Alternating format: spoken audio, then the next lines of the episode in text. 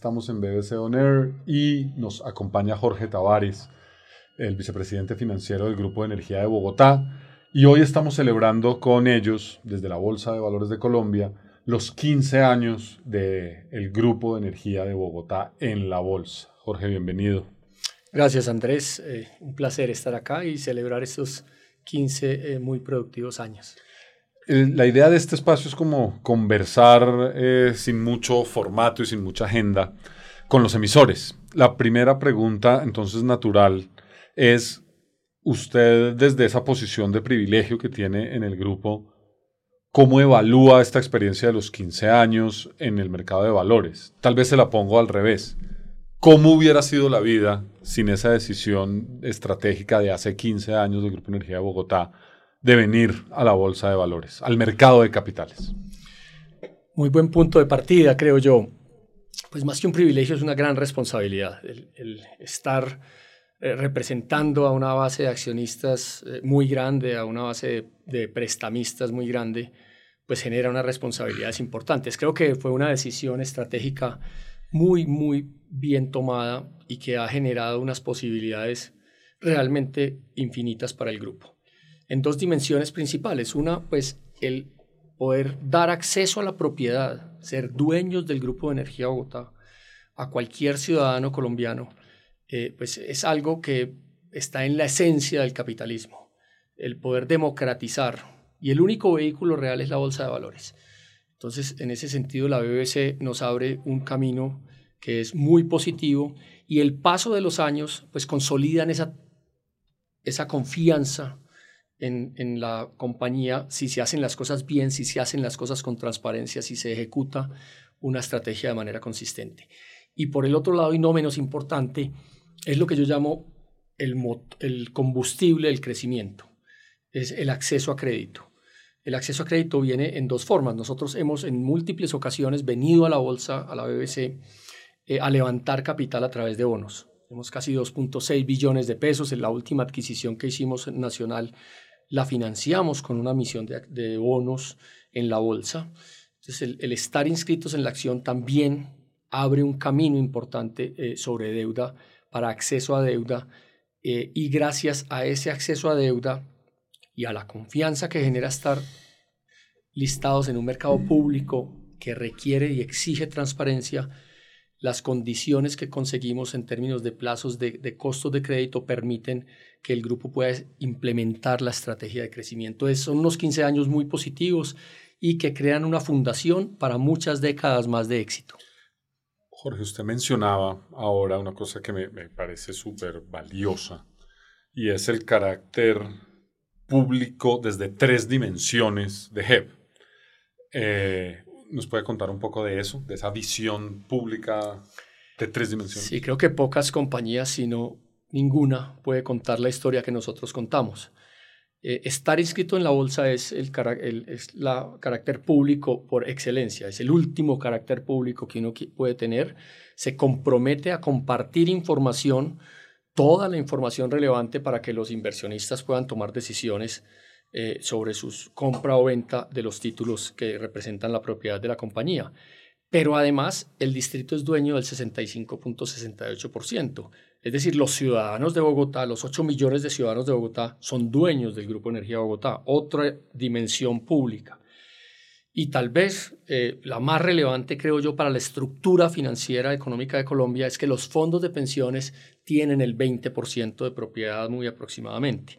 Esto significa que los colombianos todos son dueños del Grupo Energía Bogotá. Entonces, cuando tú tienes esas tres dimensiones agregadas, sí te genera una responsabilidad, además del privilegio que mencionaste, de ser muy transparente. Por eso uno de nuestros valores, además de la transparencia, es la integridad, es hacer las cosas bien eh, y eh, asegurarnos que cumplimos nuestras promesas y que todos los grupos de interés eh, pueden confiar en hacer negocios o en este caso en invertir sus recursos en el Grupo Energía Bogotá.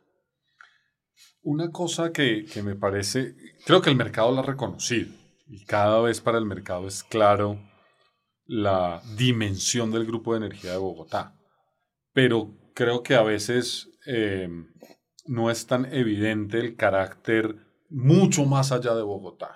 eh, nacional y regional del grupo.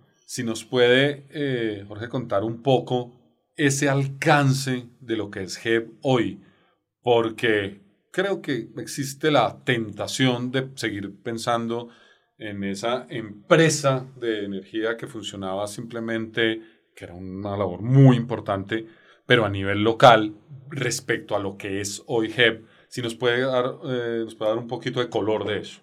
Es, es, un muy buen punto y pues nos enorgullece el nombre Grupo Energía Bogotá, pero pues claramente puede generar un sesgo de que es Bogotá. Realmente el origen de la compañía, que es un origen bogotano por excelencia, eh, permitió crear unas fundaciones, unos cimientos de los cuales el árbol luego empezó a crecer y ese árbol es un árbol frondoso y, y bastante productivo. Nosotros somos el principal distribuidor de gas domiciliario en Lima. Atendemos a casi 6 millones de limeños eh, en, gas natural domiciliario en una concesión en la que hicimos la primera conexión. La número uno y la número un millón quinientos las hicimos nosotros en ese crecimiento. Nosotros somos el principal transmisor de electricidad en Guatemala, donde tenemos un proyecto con unos impactos socioeconómicos gigantescos. Hemos invertido 440 millones de dólares en estas líneas de transmisión y estamos a punto de terminar un proyecto, vamos más del 95% de avance.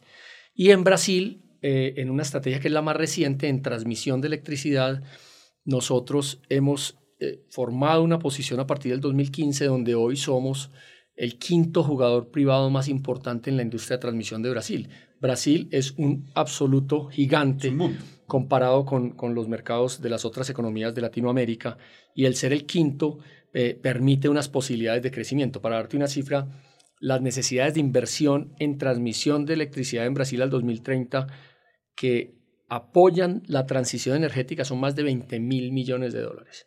Entonces, participar de ese mercado es muy importante. El árbol, el árbol ha crecido, el árbol tiene muchas ramas y nuestra vocación es seguir creciendo. Si hay más cosas para invertir en Colombia, las vamos a hacer como somos el, el que más líneas de transmisión está haciendo construyendo en Colombia, estamos construyendo 2.000 kilómetros de líneas. Entonces, la expansión internacional y, y esas nuevas ramas del árbol no son en detrimento de Colombia. Colombia seguimos invirtiendo, seguimos decididamente invirtiendo, lo que pasa es que es un mercado más maduro, de un poco menor crecimiento y por eso nos expandimos y básicamente lo que hacemos es importar riqueza. Esas compañías nos dan dividendos, esos dividendos a la vez nos sirven a nosotros para pagar dividendos a nuestros accionistas y obviamente al distrito aprovecho esa exposición que usted hace en el contexto de la integración de las bolsas. Como usted sabe, estamos en el proceso de integración con las bolsas de, Perú y de Chile. Y una historia como la del Grupo de Energía de Bogotá es eh, perfecta para inversionistas con visión regional, porque tiene esos potenciales de crecimiento que usted menciona, porque tienen una base además muy fuerte eh, local y al ser empresas de alcance regional, pues para inversionistas que estén el día de mañana en Chile, en Perú y pues obviamente los propios inversionistas colombianos, pues es una historia diversificada en un sector muy regulado que eso da mucha tranquilidad. ¿Cómo ven ustedes el papel que puede tener GEB en ese mundo de, un mercado integrado? Mira, lo primero pues es felicitar, yo creo que esa visión eh, que ya es una concreción, es un paso en la dirección correcta. En los mercados de capitales, liquidez es elemento clave y el lograr generar una masa crítica de inversionistas eh, debiera, en teoría, reflejarse en un mercado más profundo y en unas mejores condiciones para todos los emisores que vamos allí. Además, obviamente, a ciudadanos de tres países ofrecerles las posibilidades de inversión ampliadas. Si sumamos eso a un sector que naturalmente es un sector internacionalizado y con mucho potencial de crecimiento, pues esa confluencia eh, aspiraría a uno a que arroje resultados positivos en el corto o si no en el mediano plazo.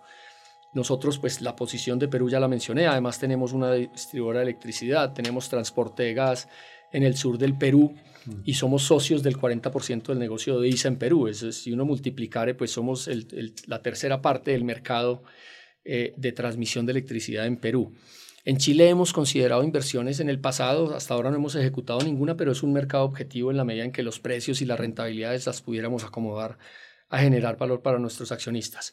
Eh, totalmente decididos a apoyar esos esfuerzos, eh, a, a, generar mayor presencia nuestra a través de relación con inversionistas en estos países y ojalá complementar los esfuerzos que han hecho las bolsas y que ha hecho la BBC para esa integración eh, de la cual auguro buenos resultados. Muy bien, Jorge, para terminar, y pensando en, en, los accionistas que yo sé que ustedes mantienen muy bien informados, pero en los accionistas de GEM y en los que quieran, estén pensando en, en invertir, bien sea en comprando acciones, bien sea comprando bonos, ¿qué viene para GEM? en los próximos años? ¿Cómo es Mira, nosotros estamos, tenemos un inmenso privilegio. Estamos en un sector que requiere muchísimas inversiones. O sea, el, cuando uno habla de, de, cambio climático, de la crisis climática, es un tema muy etéreo. La transición energética aún es algo supremamente genérico. Eh, la realidad es que este país y las, y las economías donde operamos necesitan más electricidad, necesitan generar, generar más limpio, obviamente, y hay potencial de recursos y hay inversionistas dispuestos a invertir en Colombia, necesitan mucha transmisión porque esas energías tienen que llegar a los mercados mm. y porque el crecimiento mismo de los mercados necesitan más distribución, ya sea regional o, o, local, para tener más robustez en las, redes de, en las redes de distribución y que ese servicio de electricidad sea continuo. Pero a la vez, en el gas es el combustible de transición. Entonces, el, el hacer más inversiones y el garantizar la disponibilidad del gas mm, es algo muy positivo. Entonces, ¿qué viene? Viene seguir haciendo la tarea, es ejecutar nuestros proyectos eh, y poder ofrecer esa infraestructura, ponerla en servicio para el beneficio de las economías donde operamos y últimamente, como lo mencionaste, de los usuarios, de los usuarios residenciales, de las pequeñas compañías, de las grandes compañías que necesitan un servicio confiable y competitivo. Nuestro propósito es eh, mejorar vidas con energía sostenible y competitiva. Cada una de esas palabras es relevante y encontrar nuevas inversiones. A, raíz de esa base grande, de esas raíces y esas, y esas, esas árboles que hemos creado hoy, tenemos caja y tenemos posibilidad de inversión para seguir adquiriendo compañías.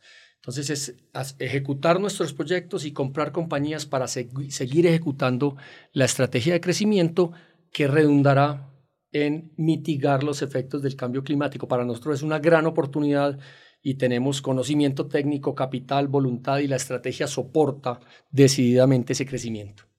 Jorge, muchísimas gracias. Esperamos vernos pronto por acá. Muchísimas gracias a ustedes eh, y pues todos los éxitos en la integración y en el potencial que están viendo. Muchas gracias.